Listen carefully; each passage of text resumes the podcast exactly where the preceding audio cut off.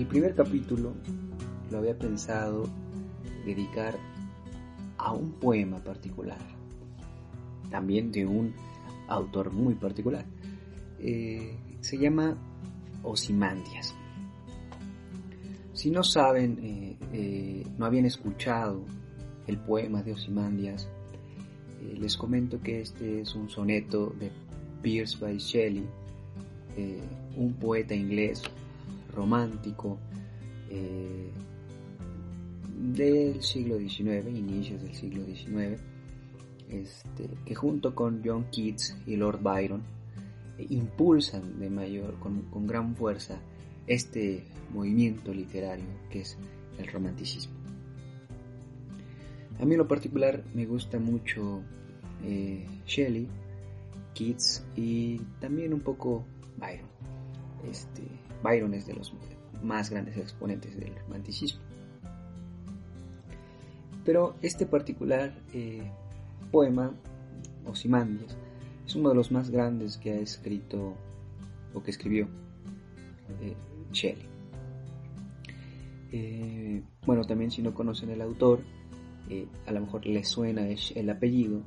Él fue esposo de Mary Shelley, la autora de Frankenstein. igual, no como nota, hay una película Mary Shelley, que si se encuentra eh, en Netflix, si tienen Netflix pueden verla. Y es buena, es buena, la recomiendo eh, para pasar el rato y más o menos eh, conocer la historia de, de esta autora que comparte vida con, con, con Percy y también comparte un momento en esta película con Lord Byron.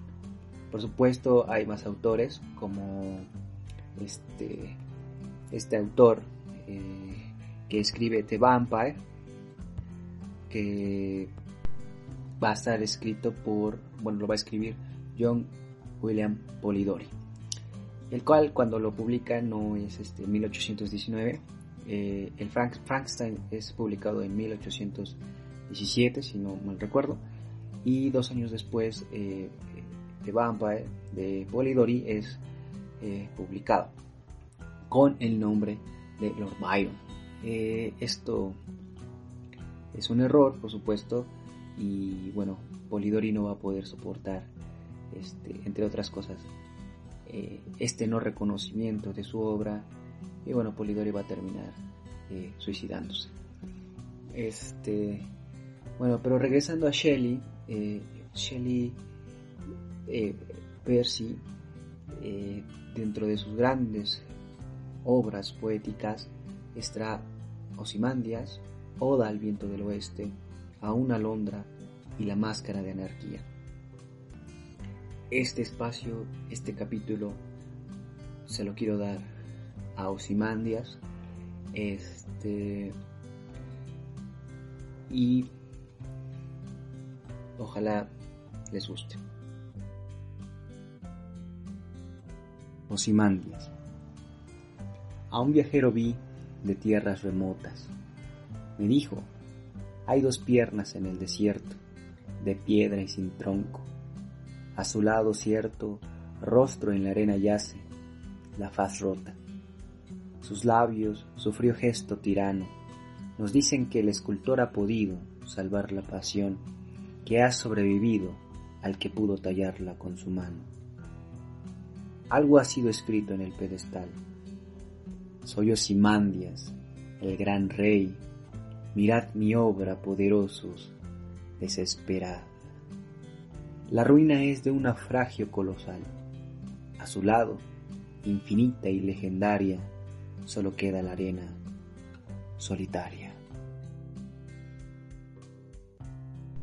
Y bueno, como, como anexo voy a leer el poema eh, original, la versión original de Ozymandias.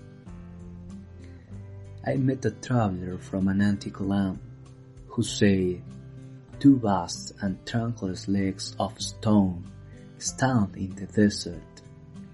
Near them on the sun has sunk a shattered visage light, whose frown and wrinkled lip and sneer of cold command tell that its sculptor well those passions read, which yet survive, stamp on these lifeless things, the hand that mocked them and the head that fed. And on the pedestal these words appear. My name is Ozymandias, King of Kings. Look on my works, ye mighty, and disappear. Nothing beside remains, round the decay of that colossal wreck, boneless and bare, the lone and level sand stretch far away.